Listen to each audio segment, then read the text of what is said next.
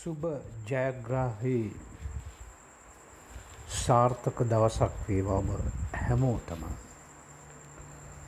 ලෝකෙ වටෙන්ම විවිධාකාර සලකුණු සයින්ස්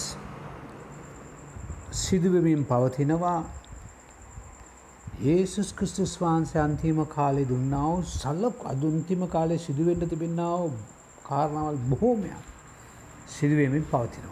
කෙසේ වුවත් උදෑසනක් පාස උදෑසනක් උන්වහන්සේ කරුණාව අපිට අලුත් වෙනවා.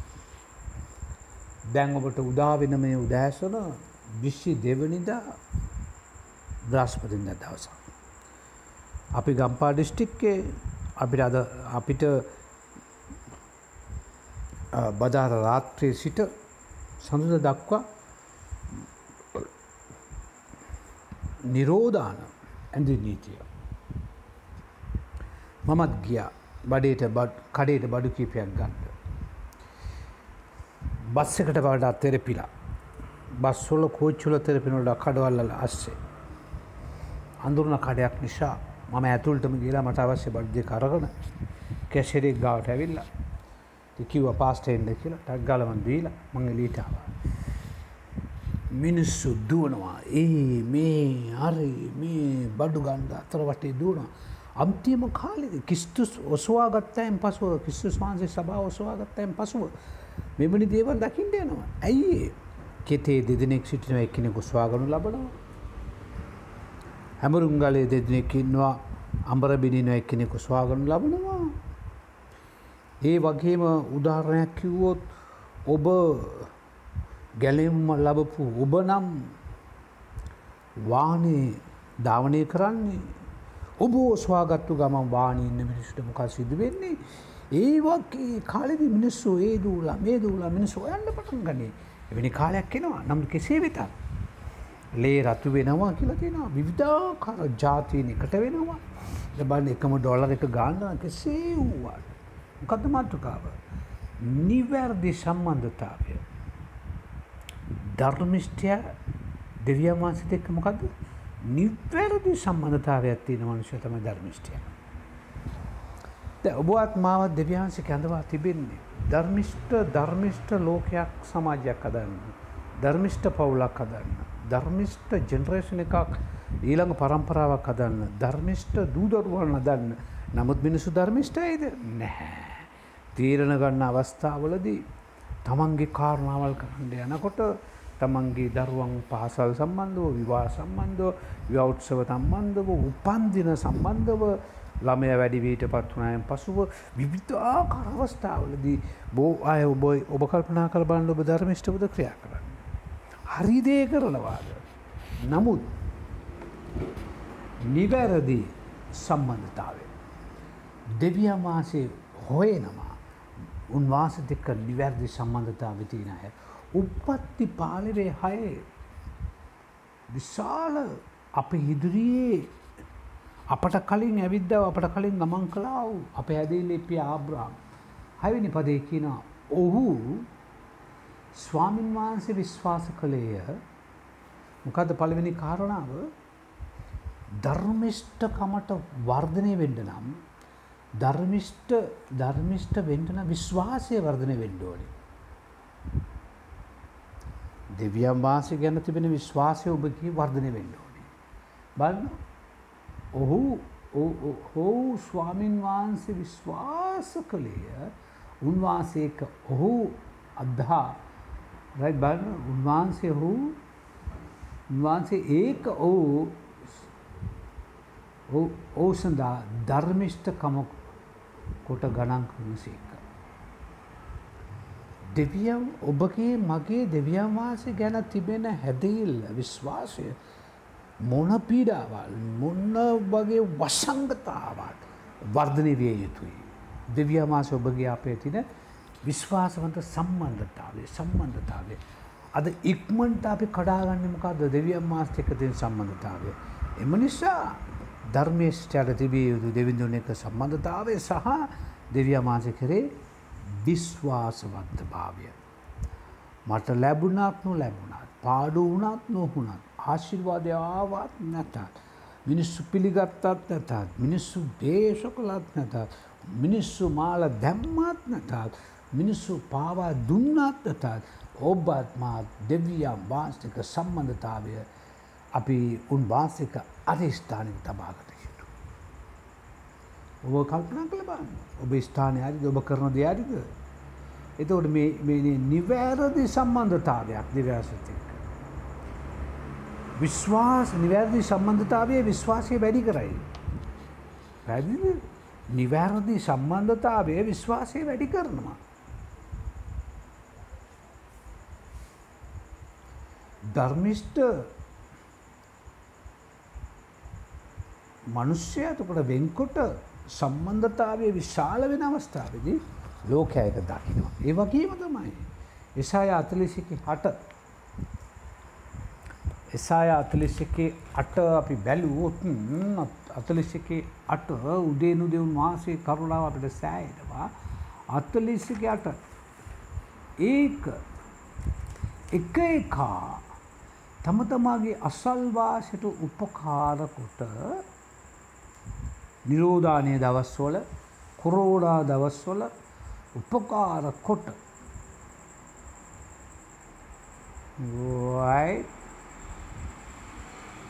ඒ පරිස්සමෙන් කියවන්න ඕනේ ජෙසාය අතලිසකේ අටකිවූ අට. නමුත් මාගේ මේ කර්වා වූ ස්ට්‍රයිල් මා විසින් තෝරාගත් යකෝ මාගේ මිත්‍රයව ආබ්‍රාම්ගේ වන්සය බලන්න යාකෝ ජෝෂප් මේ සීලු දෙන උන්වහන්සේ තෝරගත්තු උන්වහන්සකි මිත්‍රයෙක්ලු ආබ්‍රාම්. ඔබත් මාත් මිත්‍රයෙක් කැටියට උන්වහන්සෙත් එක්ක විශ්වාසනය සම්බන්ධතාවය වර්ධනය වෙන්න ඕනි කියලා දෙවන්ස බලාපොත්තුවෙන. ඒනම් අතාරින්ට ඕනි කොච්චර දේවල් තිබෙනවාද. වලදාන්න ඕනි කොච්චර දේවල් තිබෙන්නවා. තිබෙනවාද. ඒ ශල්ල වලදාලා. අතාරින්ට ඕන දේවල් අතෑරලා එකතු කරන්න ඕන දේවල් එකතු කරගන. අපි මේ ගමන යායුතුයි. මන්ද ඔබගේ ධර්මිෂ්ට ජීවිතය නිසා ඔබේ දරුවන්ට ආශිවාද ලැබෙන්ඩ යනවා. අනිවාරයයි. ඔබේ දරුවන්ගේ දරුවන්ට ආශිවාද ලැබෙන්න්න ඔබේ ධර්මිෂ්ට ජීවිතය නිසා. කැරක්ටරිස්ටික් ලයි්. කැරක්ටරිස්ටික් ඒකැන ජීවිතයේ චර්යාධර්මය. දෙවියන් වහන්සේ කොඳ සම්බන්ධතාවය දෙවිය වහන්සේ විශ්වාස කිරීම නිවැරදි සම්බන්ධතාවය නිවැරදි ජීවිත රටාවක් පැදිලි ජීවිත රටාවක් එසා අතලිස්සේ එක අටේ මොකද කියන්නේ. උන්වහන්සගේ මිත්‍රත්වය වර්ධනය වෙන්ඩ ඕනේ. යක්කෝබ් දෙකේ විසිතුන පොඩක් කිවන්න. ඔවුන් ගත්ත. දෙකේ විසිතුන යක්කු. ආබ්‍රාම් දෙවියන් වහන්සේ විශ්වාස කළේය. ඒ ධර්මිෂ්ඨකමකොට ඕට ගණන්ගනු ලැබූ ලැබුවේ කියා තිබේ තිබන ලියවෙන සම්පූර්ණත්වය තවද ඔහු දෙවියන් වහන්සගේ පුත්‍රයායයි කිල්ලම. සම්බන්ධතාවයෙන් වර්ධන වෙන අවස්ථාවේදී. මිත්‍රයා කියනවා උන්වහන්සට පසිගෙන ඔවු මගේ පුත්‍රයා කියලා. මොකද මෙතන තමයි තියෙන මේ ප්‍රස්පරටි කියන දේ. පුත්‍රයාට පියාගේ නිවස ශල් අයිති වගේ දෙවියම් වහන්සේ ස්වර්ගික සියල්ල ඔබටත් මටත් අයිතිව තබා තිබෙනවා. අපි ධර්මේෂ්ටව ජීවත් වෙන විට උන්වහන්සය ඒ අපිට උරුමයක් කොට දෙනවාමයි. නොන්ඩිග ගා බපල් ගගා සෙවල වක්කර කර පච කෙල කෙල අරද බොරු කිය කිය ගෑන පස්සේ පිරිවි පස්සේ සල්ලි පස්සේ වයිශකම් පස්සේ වෙශ්ෂිකම් පස්සේ බොරුව වංචාව එකතු කර එකතු කළ එකතු මේ ලෝක ආසාාවෙන් ජීවත්වන මනුෂය කොමද උන්වහන්සගේ මිත්‍රික් කෙන්නේ. ඕගේ පරම්පරාකොම් ධර්මේෂ්ට පවුලක් වෙන්නේ. අර්ද අපි දේව සේවය කරන්නේ අම්ඹ කරන්න මේ අම්ඹ කලාංගල පරම්පරාට කවන්න පුවන්නෙමෙයි. අපි ගෝලය බී කරන්නඩුනේ ඔබ අම්ඹ කරන ඔබ සම්භ කරන ඔබ ඔබගේ මුදල් දෙව රාච්චිට දාන්න ඕනේ. ඊළඟ පරම්පරාවක් ඇත්ති කරන්න ඕනි ධර්මිෂ්ට පරම්පරාවක්. ධර්මිෂ්ට පරම්පරාව ඇති වෙන්නේ. දැන්කාලේ බලන්න බල හල ගෙඩි වගේ වට්ටකක් ගෙඩි වගේ එන්න පත සයිස් ළමයින ඇති වෙන්නේ. හැයි අපි දුක්පින්ද දරුව දුක්පිඳිට ඕන්නෑ කියලා ඉල්ලලෙන ඔක්කොම ඌරු මස්ටික කණ්ඩ දිල්ලම දැ හූරු වගේ පත සයිස් වෙලා ඊට පසේ ඉතුරු සල්ලිටි කරන යනකොට ඩොක්ට කියන ඊට පස්සේ උට කොලස්ටෝල් මෙට මෙයාට සුගර් මෙයාට ෆෙෂ කණ්ඩ පින මුල් කාලෙදී ඊට පස්සු දේ ආශිවාදය වැඩි වෙලා වැඩි වෙලා වැඩි වෙලා දැන් ගොඩාකයට කාල දැන් තෙල්ල වැඩි වෙලා. කොයි පැත්තෙන්ද කපල අයින් කරන්නේ. සම්බන්ධතාවය ඇති කරන මනුෂ්‍ය බයිබිල් කිවුණවා. යාඥා කරනවා ගීත කියනවා පොත්පත් කියවනවා දනින්ගින්නවා හෙවිට ඔය ලෙඩ ඇති වෙන්නේ නෑ.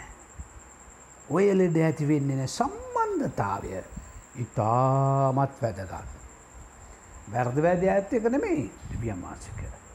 ධර්මිෂ්ටයා ඔොඳ මිත්‍රයා. ධර්මිෂ්ටයා විශ්වාසන් නිවැරදි සම්බන්ධතා ඇති මනුෂ්‍යය. ධර්මිෂ්ටයා නිවැරදි මනුෂ්‍යයන් ඉදිරියේත් නිවැරදි දෙවිඳු ඉදිරියේත් නිවැරදි. එම නිසා. දෙවනි ලේකම් විස්සි අට පොඩක් බලන් දෙවනි ලේකම්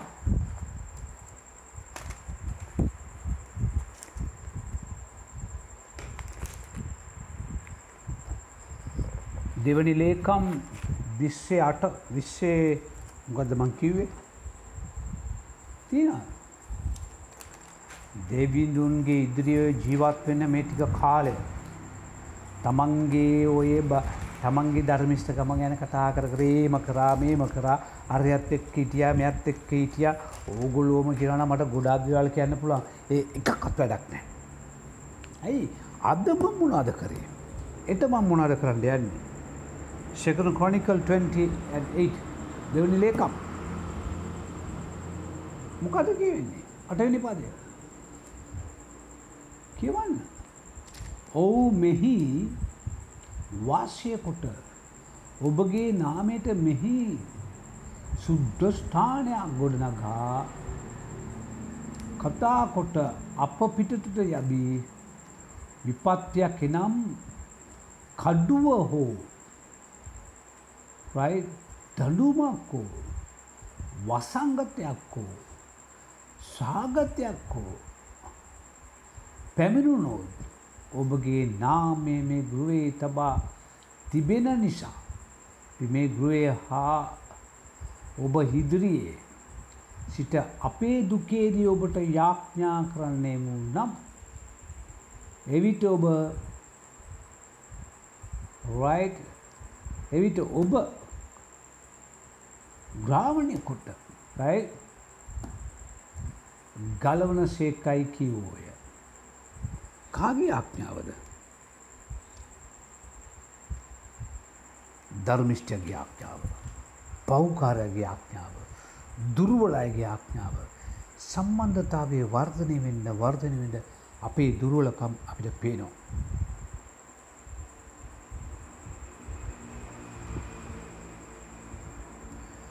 සම්බන්ධතාවය ඔබගේ මගේ දෙවියන් මාස දෙක දිනපතා වර්ධනය විය යුතුයි. ඒ වර්ධනය කළ යුතුයි. රයි අපි එය වර්ධනය කරා අපි යා යුතුයි. එම නිසා අපි දැන් වර්ධනය වුණු අය දැන් අපිට වර්ධනය ඕනෙ නෑ අපි සියල්ල දන්නවා ඒම කියනගෙන උඩංගු කෙනා සියල්ල දන්නවා කවුද. සියල්ල දන්නවා කැන උඩංගු පුද්ගලයා එම නිසා. අපි යටත්ව ජීවිතය දෙව්‍යංශට භාර කරමින්. ඔොඳ මිත්‍රත්වයක් දිවැරදි සම්බන්ධතාවයක්. විශ්වාසවන්ත සම්බන්ධතාවය ධර්මිෂ්ටයාගේ සම්බන්ධාවය වෙංගුණාව ලෝකින් වෙංගුණාව දෙව්‍යංශක යුතු සම්බන්ධාවය වර්ධනය කරන්න ඕනේ. ඒ සඳවබුව කැපවෙන්න වටපිට වෙන දේවල් කල්පනා කරන්න එපා.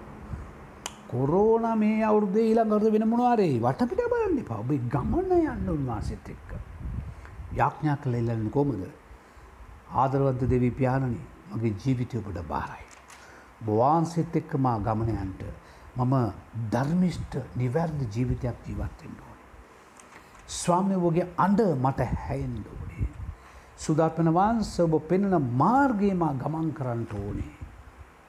ඔබට ගෞරවේ දෙන ජීවිතයක් ම ජීවත් වෙන්න ඕනේ. ඒසුස් වහන්සගේ නාමේ ආමෙන්. අන්න ඕම ඔබ කැප කරුණ අදදිවී. එවිට දෙවියන් වාසුබෝ හාලෝකමත් බැබලෙන්න සලස්වයි. God bless you. අපි අම්බවෙම.